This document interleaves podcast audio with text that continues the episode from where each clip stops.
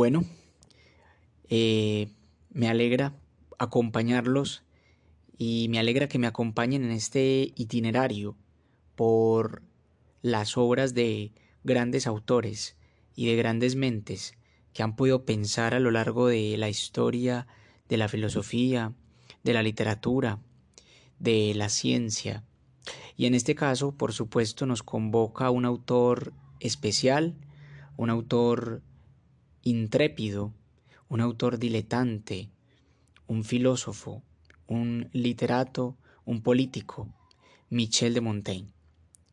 Y como hemos venido hablando de Michel de Montaigne entonces hoy, por supuesto, nos ocuparemos de una parte crucial, pequeña, de los ensayos. Y en este caso nos referimos a la advertencia al lector. Esa advertencia corta pero profunda que aparece al comienzo del primer tomo de los ensayos de Michel de Montaigne, que aparecerá ya desde el ejemplar de Burdeos y que por supuesto es un canto sin precedentes a aquello que serán posteriormente todas las elaboraciones que veremos de los ensayos de Montaigne. Entonces, en esta medida yo creo que la advertencia al lector resulta no solo pertinente, sino estimulante para aquellos que quieren ingresar a la lectura de los ensayos con detenimiento o simplemente con afición. Entonces, ¿qué podemos nosotros observar en esa advertencia? Vamos a adentrarnos a la advertencia y vamos a preguntarnos por qué es una advertencia y por qué se la realizan al lector. Vamos también a preguntarnos un poco en este abordaje de la advertencia qué tipos de advertencia han existido en la literatura y de qué manera Montaigne se inscribe y quizá es el pionero de una importante tradición de advertencias. También nos interesa abordar un poco el asunto o los temas contenidos en esta pequeña parte inaugura los ensayos y cómo estos temas se verán desarrollados y se desenvolverán a lo largo de la obra y a lo largo del pensamiento de este filósofo del Perigord. Entonces comencemos sin más preámbulos, hablando de estas diferencias entre las advertencias, que nos resulta tan curioso.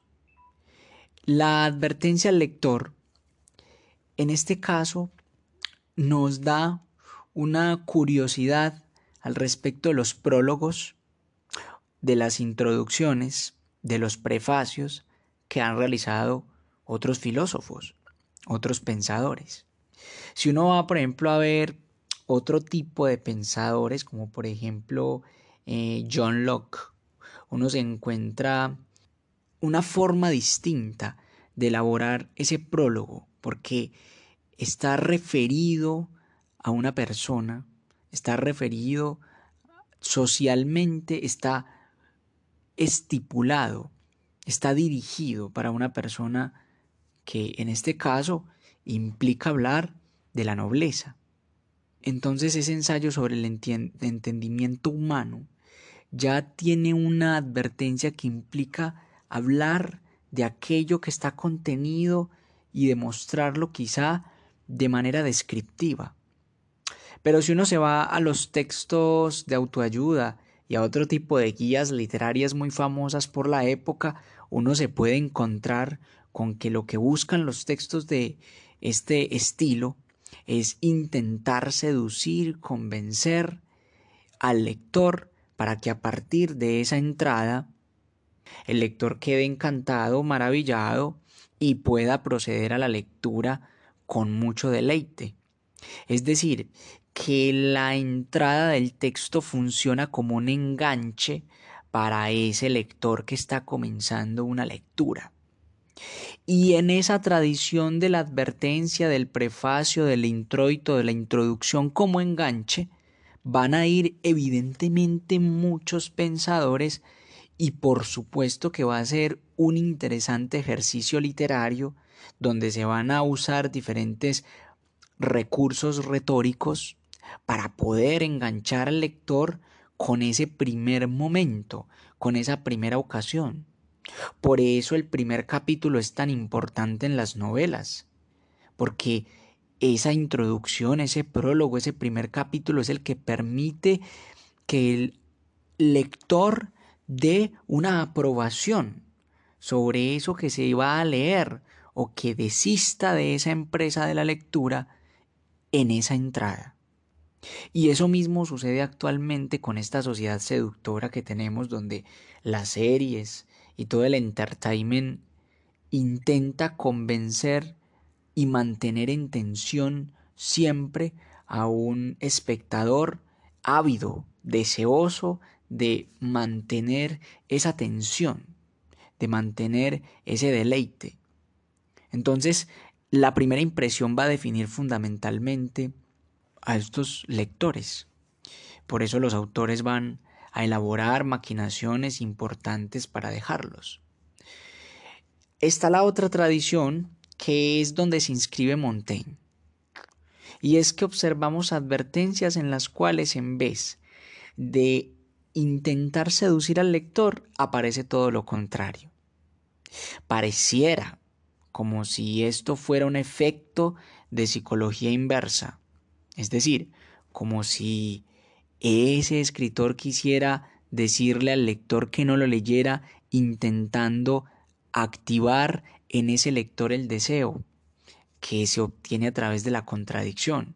Es decir, diciéndole a alguien que no piense en una manzana, la persona va a terminar pensando con mucha más fuerza en una manzana. Y de esa manera quizá, intentando decirle al lector que no lea, lo impulsamos a leer.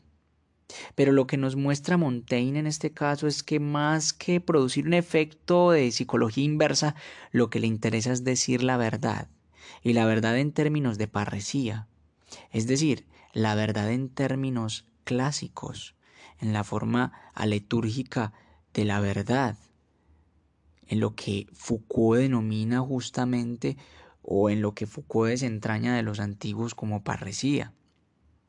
Y en ese caso entonces, decir la verdad implica tener el coraje de saber que el lector no necesariamente se va a quedar aquí, sino que evidentemente si se queda es muy probable que pierda el tiempo en elementos subjetivos, personales, y que no va a encontrar aquello que quizá piensa buscar, y mucho más en los lectores de la época de Montaigne, donde justamente el asunto de la subjetividad está tan vedado, tan cerrado.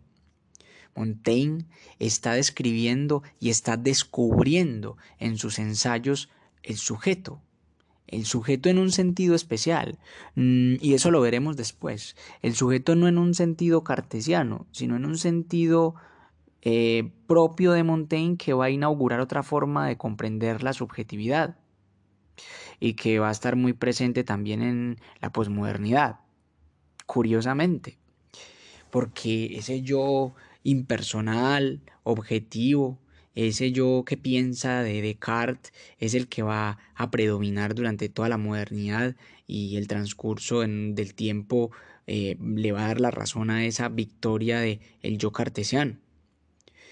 Eh, y esta diferencia o esta distinción entre el yo de Montaigne y el yo de Descartes lo podemos encontrar en un texto de Charles Taylor que se llama Fuentes del Yo. Pero en este caso concreto entonces, con lo que veníamos abordando esta advertencia, Montaigne se inscribe dentro de esa tradición en la cual esa advertencia se constituye como una exhortación al lector para que se dé cuenta que aquello que está presente dentro de los ensayos que vienen a continuación no es tan interesante como parece. Es mostrarle al lector de entrada una desilusión con respecto al texto. ¿Y por qué digo que es una tradición? Lo digo porque muchos otros también lo harán de esta forma. Es decir, no solo es una característica de Montaigne, también está presente en Nietzsche. Quien tenga oídos que oiga. Y está presente en Nietzsche porque Nietzsche va a ser uno de los que va a hacer una advertencia igual de mordaz que la de Montaigne. Vea mi querido, si usted quiere quedarse aquí, bienvenido. pero lo más probable es que usted encuentre amargura dentro de estos frutos. Si usted está dispuesto a soslayar o más bien a disfrutar esa amargura, entonces quédese. Pero lo más probable es que sean pocos los que puedan quedarse disfrutando esta amargura. Y, y bueno, lo mismo hará Freud en sus conferencias introductorias al psicoanálisis. Y se lo dice a unos legos, es decir, se lo dice a unos seres, a unos personajes que están comenzando a introducirse en el cuento del psicoanálisis. Y entrada les está diciendo, bueno, queridos, para que ustedes lo sepan, estas, esto que vamos a estudiar tiene un montón de problemas. De entrada tiene problemas epistemológicos. De entrada tiene problemas por un estatus científico que se le pone en cuestión al psicoanálisis. Además de ello, tiene cuestionamientos sobre la hipótesis de trabajo principal que nosotros hemos adoptado, que la llamamos el inconsciente. Y súmele a eso una cantidad de elementos que todavía no se han aclarado y que presentan diferencias internas. Por lo tanto, el camino que usted va a seguir por acá evidentemente va a ser complicado y además de ello puede producirle muchos desengaños. Entonces, de entrada, es mejor que si usted va quiere o desea o tiene una expectativa ideal sobre este asunto, empaque y vámonos. Y en esa medida es que justamente eh, la advertencia al lector se convierte en un elemento o en una parte que justamente busca votar, busca sacar al lector, dándole la muestra de la inutilidad de la lectura. Entonces, teniendo en cuenta esa entrada, podemos establecer unas diferencias y podemos establecer una forma en la cual Nietzsche, Freud, entre otros autores, van a seguir ese camino o esa vía de negar la esperanza, la ilusión, como forma de seducir al lector para ingresar en el texto.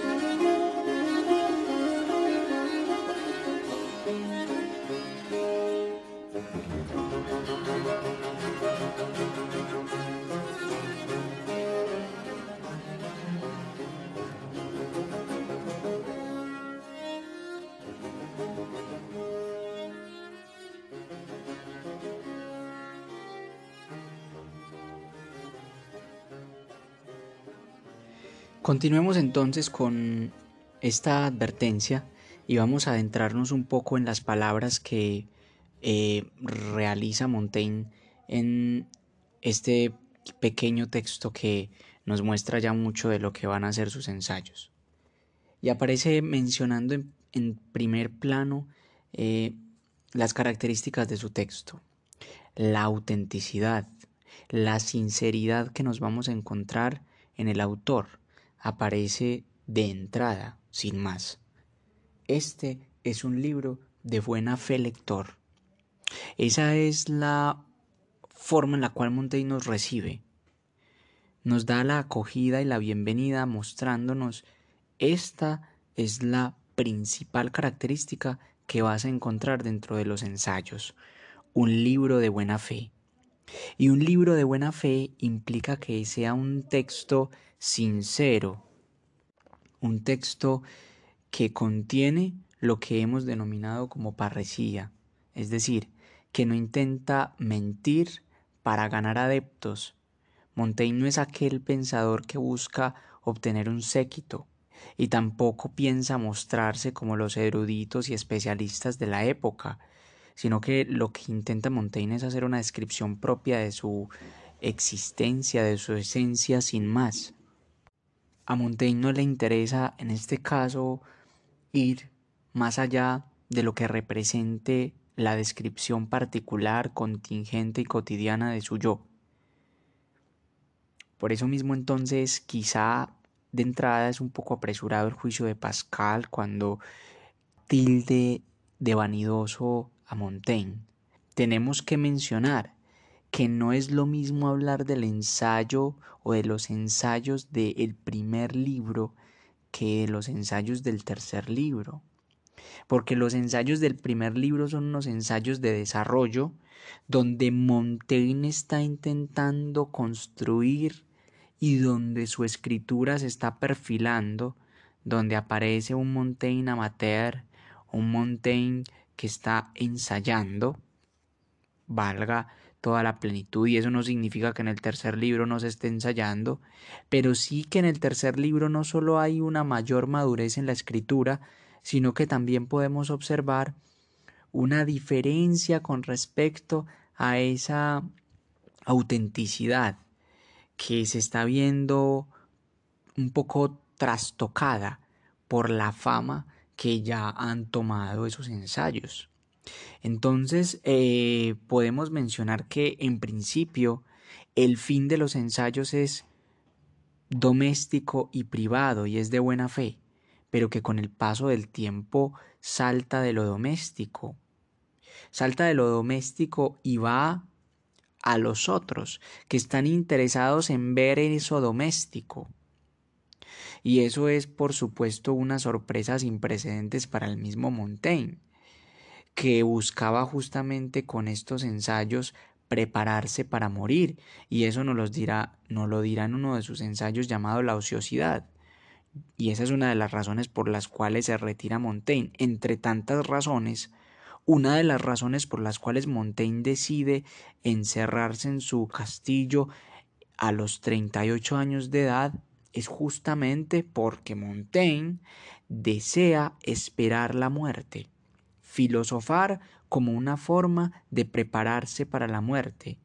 Y los ensayos, en este caso, la advertencia nos da uno de esos motivos, es el recuerdo que Montaigne quiere dejar a la posteridad para sus conocidos, familiares y allegados, teniendo presente que quizá muchos de esos allegados no van a alcanzar ni siquiera a leer esos recuerdos o esas memorias que va a dejar el autor, y que si la leen, seguramente lo harán por el compromiso o por la obligación que implica de manera familiar o amistosa.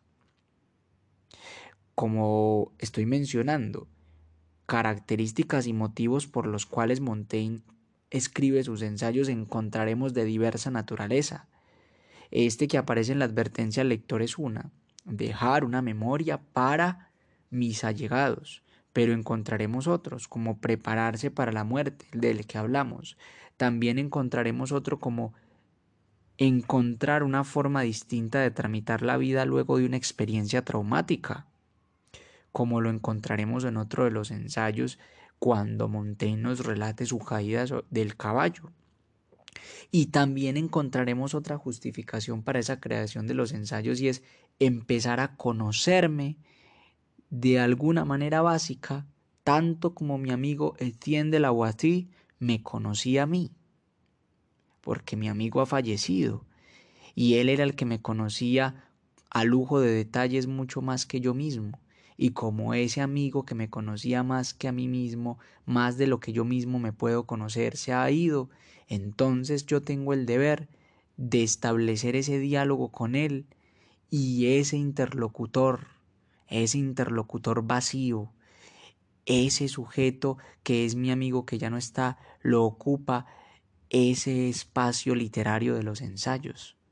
Por eso cuando el lector, cuando uno como lector va a leer, el lector ocupa el vacío de ese amigo que ha fallecido y por eso cuando lee a Montaigne siente esa experiencia estética maravillosa de la amistad y por eso quien lee a Montaigne va a sentir una intimidad profunda con el autor como si estuviera ocupando el mismo lugar de Tien de la y es que de hecho lo ocupa. El lector ocupa ese lugar indiscutiblemente, aunque no se dé cuenta pero sí se percatará de esa experiencia íntima que quizá no se tendrá con ningún otro autor. Teniendo en cuenta pues estas razones por las cuales Montaigne elabora sus, sus ensayos y teniendo presente que en esta advertencia el lector Montaigne nos deja claro que esta es una de sus razones y que lo hace de buena fe, entonces hablamos un poco de ese fin de los ensayos, doméstico y privado. En principio, ese es el fin, ese es el propósito de los ensayos de Montaigne.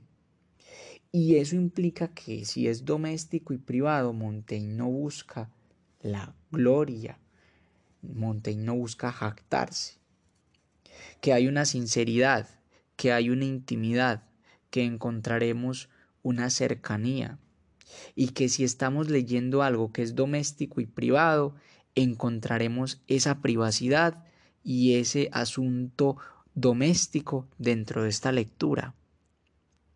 Que al entrar a los ensayos entramos a un hombre que está manifestando una vida privada.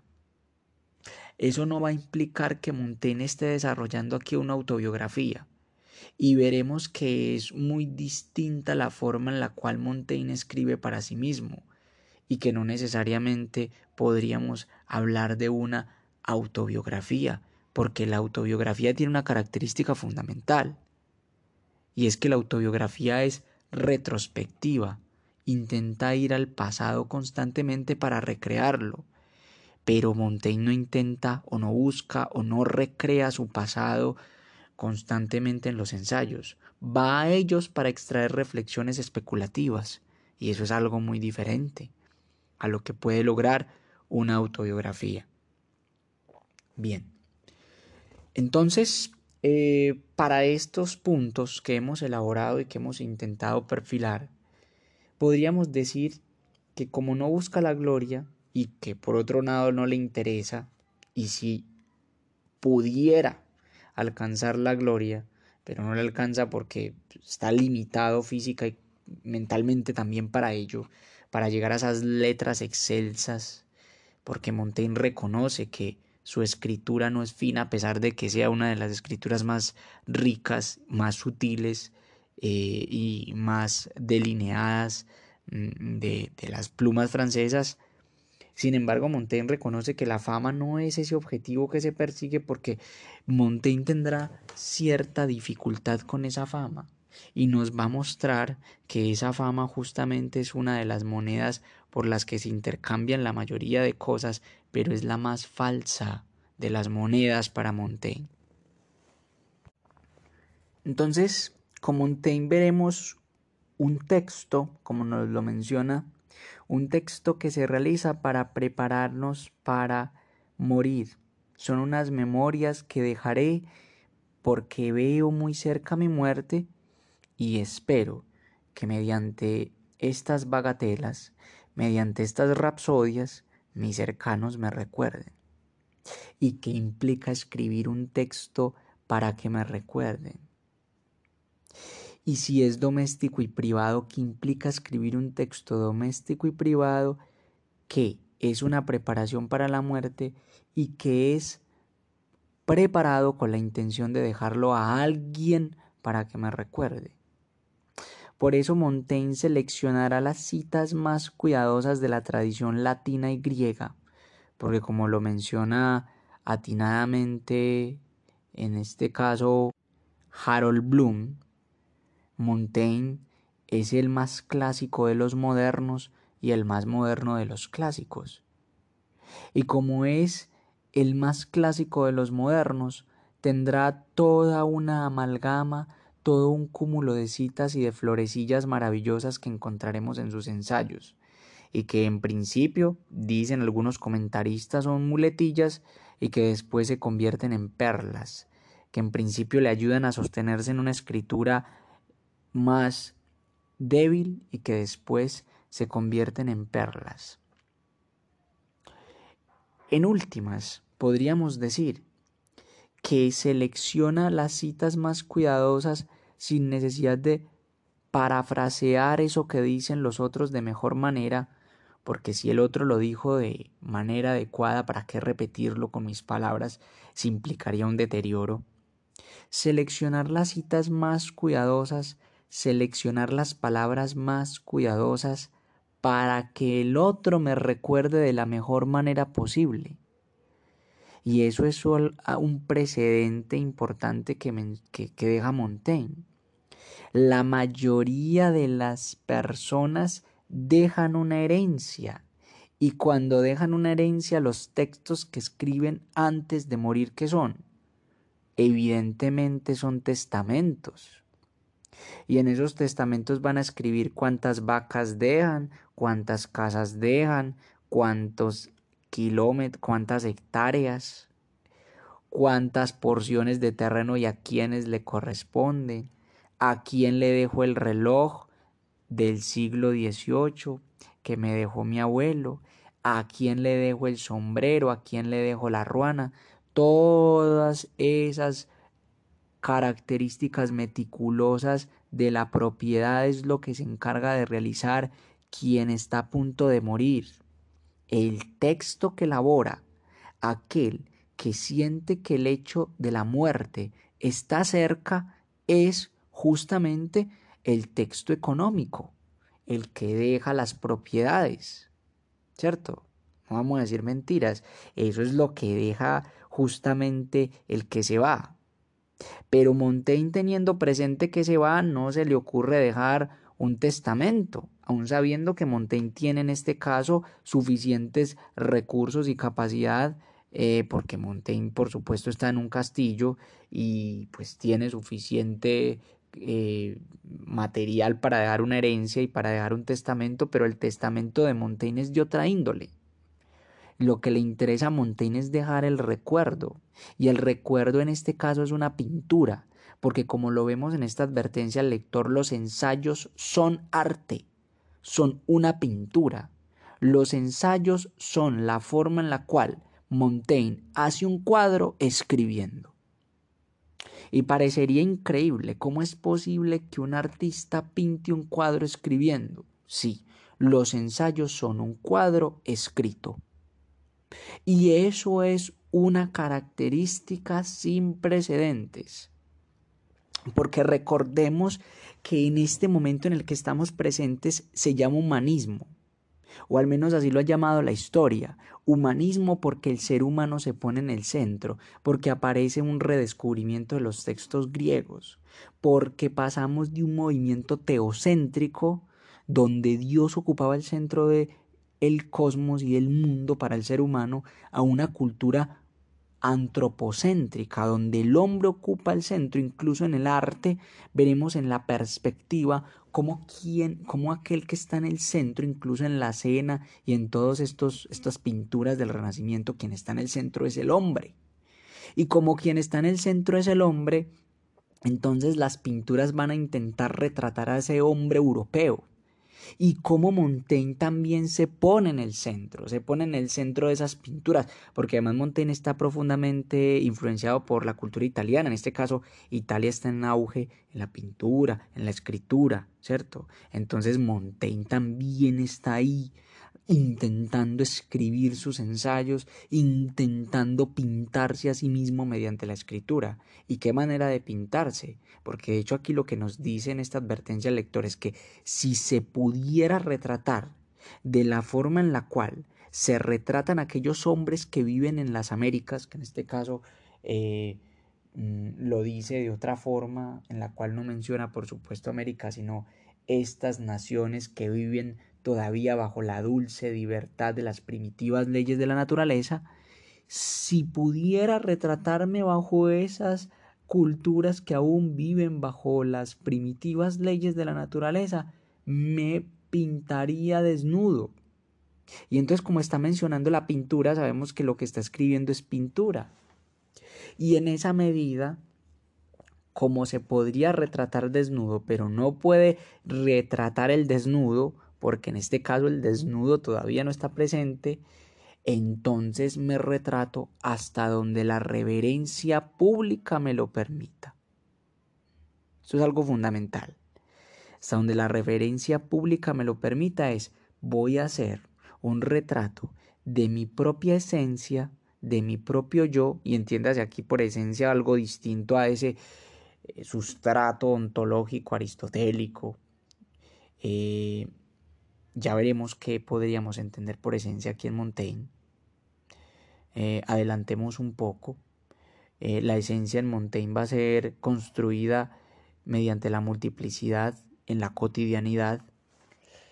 Pero podríamos decir que entonces, en esa esencia que está construyendo justamente aquí Montaigne, si es hasta donde la reverencia pública me lo permita, implica que voy a mantener unas construcciones culturales, éticas, que están presentes en mi sociedad. ¿Cierto? Y, eso no es discutible para Montaigne. Ya veremos que Montaigne va a ser un profundo admirador de la diversidad de culturas y eso le va a abrir una perspectiva universal de pensamiento, pero va a mantener un trasfondo ético muy estable, a pesar de todo el escepticismo que se le quiera achacar a Montaigne, y que evidentemente es escéptico, nadie lo niega, pero que hay una posición ética fundamentalmente centrada en Montaigne y que es fija. Entonces, eh, en esa construcción podemos seguir mencionando todo ese asunto de rechazar la vanidad para describirme a mí mismo en esa forma veraz, tal cual y como soy, sin tapujos, sin mentiras, sin máscaras. Y bueno, eso implicará muchas cosas para Montaigne. Eh, y bueno, nos va a enseñar demasiado de cómo vivir sin tapujos, sin máscaras, vivir sin sombras también es una forma de vivir en una sociedad maquiavélica donde la sombra, la máscara, el ocultamiento son importantes para la modestia y los modales sociales. ¿Cierto? Entonces, en esta medida, em, se pone en movimiento un asunto importantísimo y es una hazaña que Montaigne está realizando justamente en esta época moderna de descubrimiento.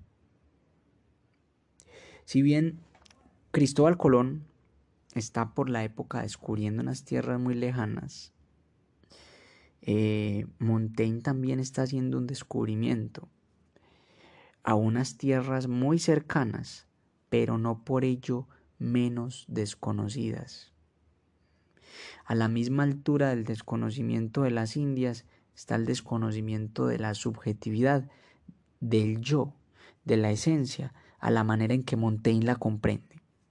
Entonces, mientras un eh, navegante, un viajero, está descubriendo por allá en las Indias un mundo externo, un lector, un hombre, se encierra a navegar en su propia torre para descubrir los ámbitos más profundos del ser humano, rescatando algo que ningún autor quizá había rescatado, la particularidad de los momentos, la importancia del instante, lo que nos dice el momento presente, lo que nos dice cada uno de los diferentes elementos contingentes que suceden en nuestra existencia.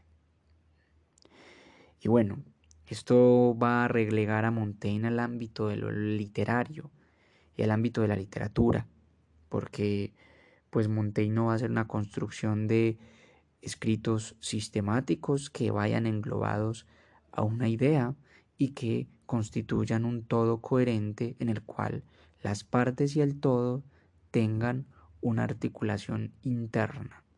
No, Montaigne va a ser otra cosa. Montaigne va a ser rapsodias, como él mismo lo menciona. Y en tanto Montaigne va a ser rapsodias, entonces en esa medida se va a relegar a Montaigne al ámbito de lo meramente literario. Eso no significa que no esté en un lugar maravilloso, sino que también debemos rescatar el aspecto profundamente filosófico que está presente en Montaigne.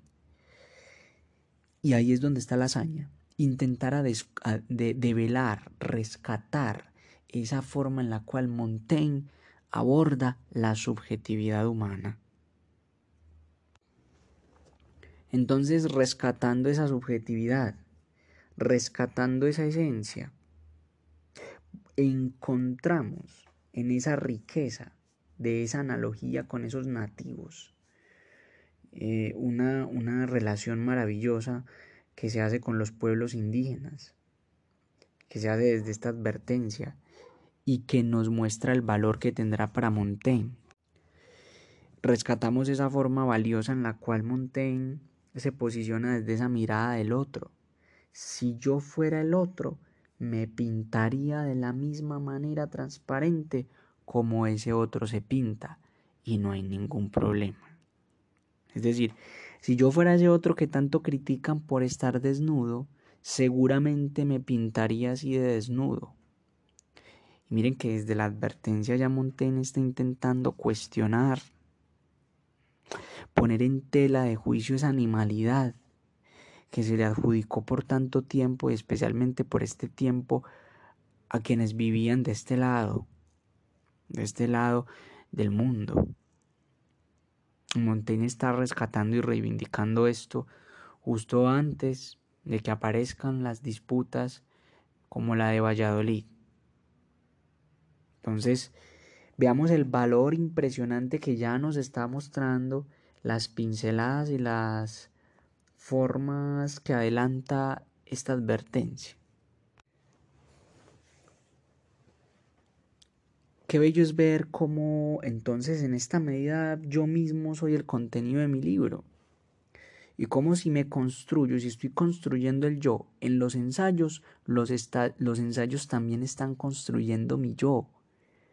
Que eso es una cosa que va a ir de manera paralela hay un paralelismo entre la escritura y el yo de Montaigne. Autor, escritor y escritura van a construirse a la par.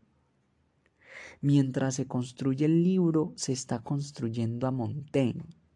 Montaigne es ese ensayo, Montaigne es esos ensayos.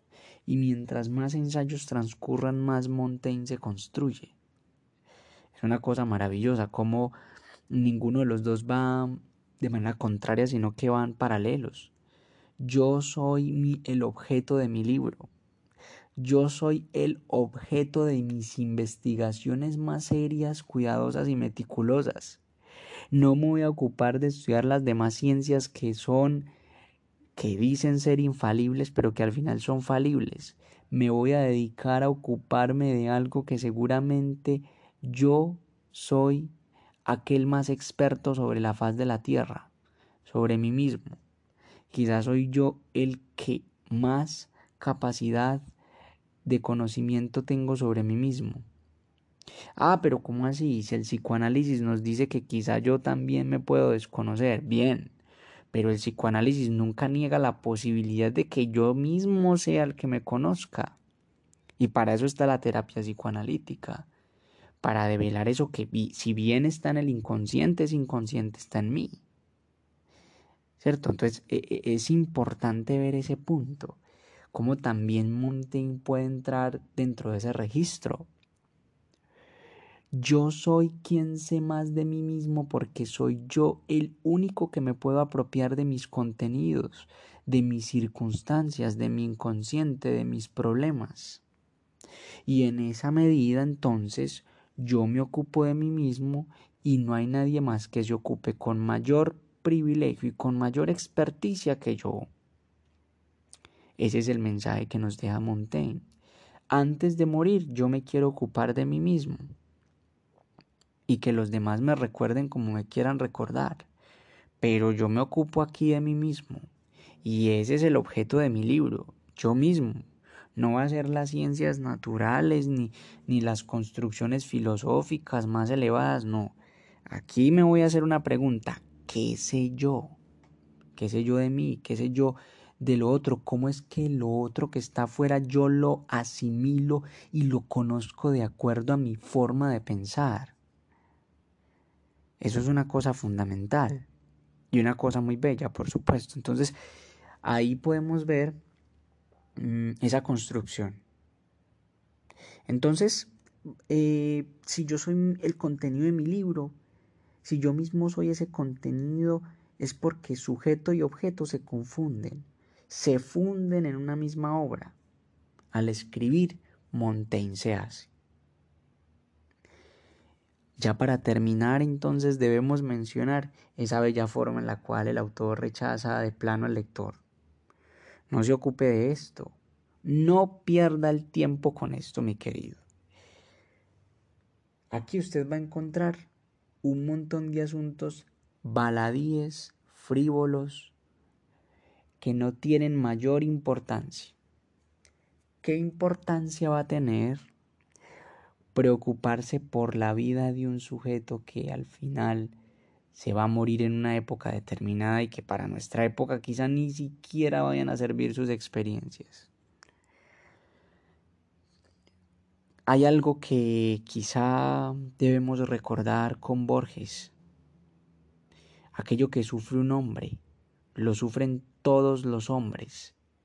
Y en esa medida cuando se logra y se sabe describir un hombre, también se describen los demás hombres.